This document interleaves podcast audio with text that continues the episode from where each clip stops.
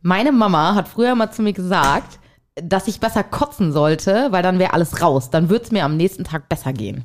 Und meine Mama hat immer gesagt, ich muss definitiv gut essen, bevor ich feiern gehe. Weil man dann mehr ab kann. So. Ganz genau. Interessiert euch das? Dann hört in unseren neuen Koma-Podcast hinein.